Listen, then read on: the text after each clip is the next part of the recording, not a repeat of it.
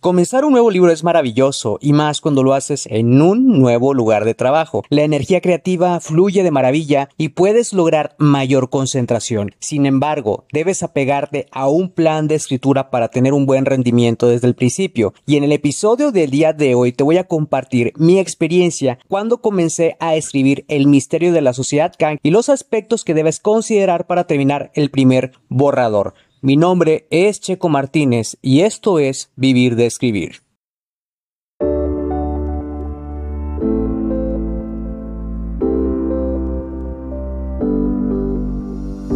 Escribí mi primer libro a los 27 años y estaba listo para publicarlo. La pregunta era, ¿cómo lo iba a lograr si no me consideraba un escritor y las editoriales estaban fuera de mi alcance? He creado este podcast para darte las respuestas que necesitas y las estrategias para lograrlo y asimismo compartirte mis fracasos, aprendizajes y éxitos como autor publicado y emprendedor. Si tienes un mensaje que compartir con el mundo y quieres convertir tus conocimientos, ideas e historias en un libro que la gente lea, sígueme mientras construyo una vida de la escritura. Mi nombre es Checo Martínez y bienvenidos a Vivir de Escribir.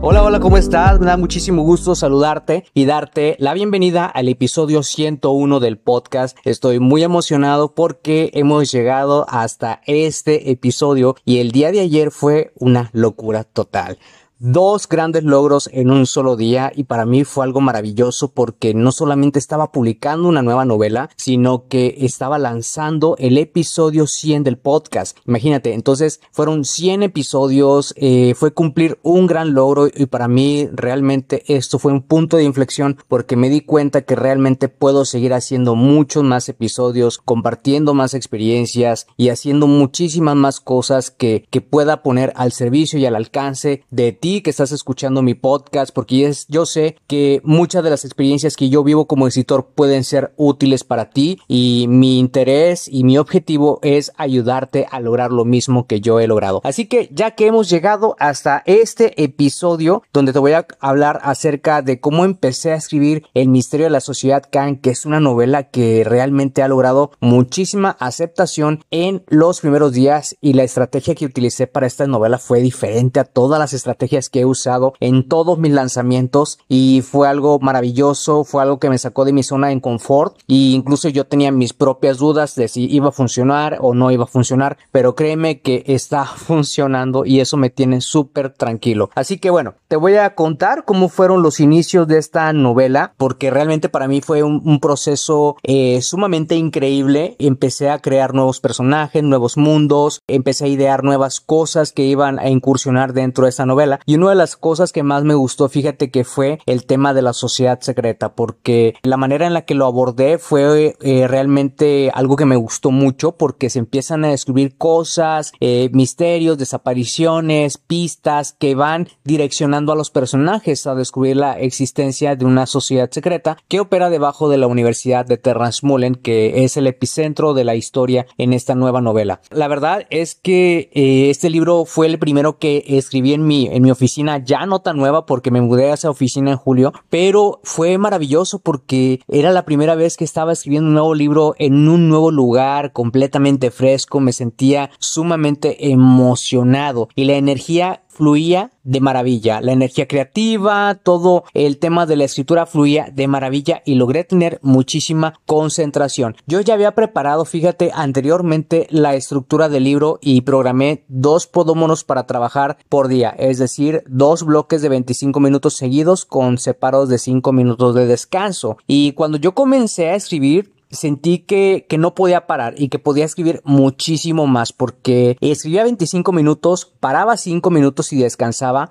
escribía 25 minutos y paraba otros 5 minutos. Y yo la verdad dije no, sabes que no quiero parar, voy a seguirle, pero bueno, como ya te he contado en episodios anteriores, pues el cuerpo y la mente cobran factura, así que me apegué al plan que ya tenía. Y trabajar en el desarrollo de las ideas para esta nueva entrega fue realmente enriquecedor. Hice bastantes dibujos, hice mapas, eh, no elaboré dibujos de personajes en esta ocasión, sino que lo que hice fue buscar fotografías de actores, busqué disfraces, eh, todo el tipo de vestimenta que yo fuera a utilizar, pero sí quiero elaborar dibujos porque realmente para mí también dibujar es una pasión y lo hice para el libro Orígenes que publiqué en mayo de 2021 y realmente para mí eh, el, el hecho de dibujar es algo maravilloso pero no lo hice en esta ocasión para los personajes, sino que me enfoqué mucho en dibujar los mapas de las regiones en cuestión de la historia y también eh, el mapa de la universidad, las edificaciones que íbamos a ver dentro de la historia, que es el, la fortaleza de los reyes, el castillo elemental,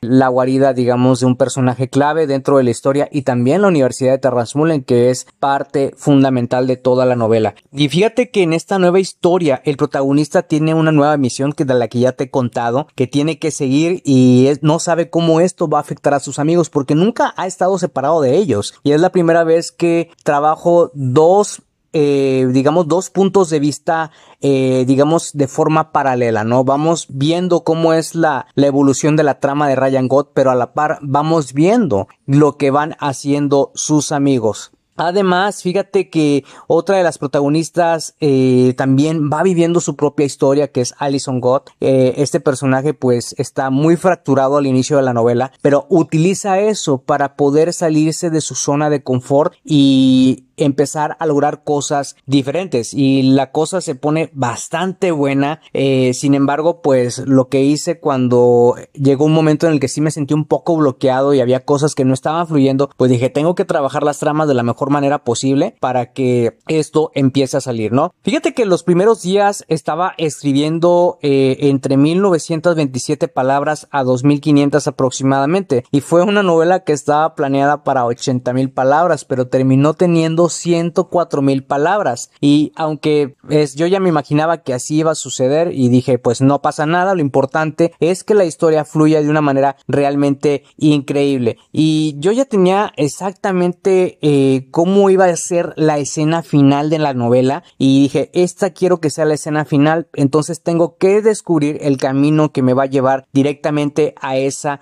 escena y después de idas y venidas eh, empecé a, a, dirigir los caminos exactos que me iban a llevar a lograr esa escena. Y lo que me gustó mucho también de esto fue que eh, íbamos acompañando al protagonista, eh, digamos, en, de la historia en su viaje. Eh, por ejemplo, cuando bajaban un tren, se adentraba en las nuevas ciudades. Él, por ejemplo, se encuentra con, con su guardián y dos agentes del Magisterio Protector. Esta nueva entidad que es la que ahora dirige al Círculo Protector de, de que, que viene siendo los protectores. Y fíjate que el Magisterio Protector está llevando muy bien a cabo su trabajo porque está tratando de apegarse a las reglas, a los protocolos que era lo que no hacían los reyes mágicos quienes, quienes antes estaban a cargo de los protectores. Y al principio Ryan no lograba entenderse muy bien con el magisterio porque pensaba que algunas cosas no estaban bien, no cuadraban, pero a final de cuentas empieza a sobrellevar la relación con ellos. También sucede algo que me llamó mucho la atención y que tenía muchísimas ganas de crear, que fue el corredor de las posibilidades,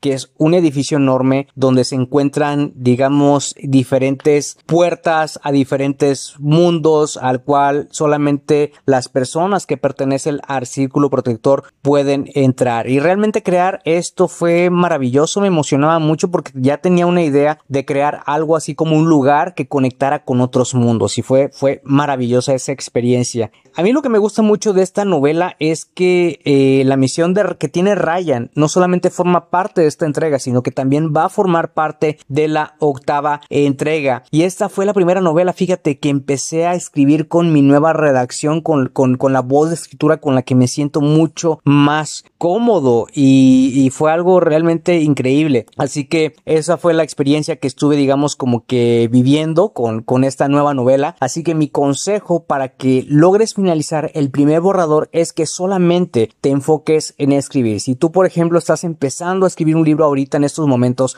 no tiene que ser una novela necesariamente, pero si, por ejemplo, ejemplo, es, eh, digamos, un libro de no ficción, un libro de autoayuda, un libro que, que hable sobre tu vida personal, trata de apegarte a la regla de oro que yo siempre manejo en mis cursos, en mis talleres, aquí en el podcast, eh, eh, en todos mis contenidos, que es no corregir y no trabajar en dos libros a la vez. Porque si corriges lo que estás escribiendo, probablemente pierdas el flujo creativo con el que estás trabajando la, la escritura que, con la que estás desarrollando tus ideas, ¿no? Y si trabajas en dos libros a la vez, probablemente te desenfoques. Y a mí me pasó. Yo pensaba que dije, no, ¿sabes qué? Voy a estar reescribiendo este libro y voy a estar escribiendo mi nuevo libro. No, es, es un error. Ese es un error. No lo hagas porque te vas a desenfocar muy feo. Entonces, primero espera a que termines de escribir un libro y ya después lo puedes dejar descansar y puedes reescribir uno de tus otros libros, que es lo que puedes hacer. Pero mi recomendación sería que te enfocaras eh, en, un solo, en un solo libro y llevaras a cabo todo el proceso completo, desde la página en blanco hasta el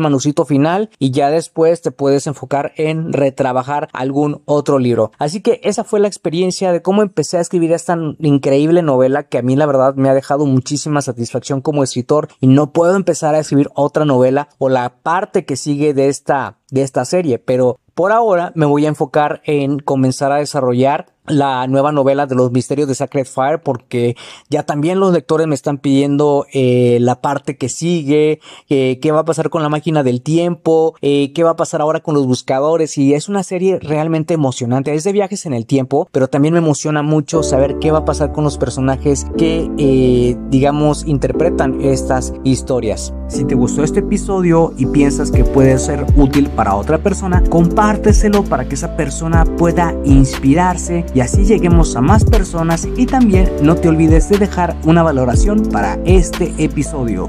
Gracias de nuevo por pasarte por acá y escuchar un nuevo episodio.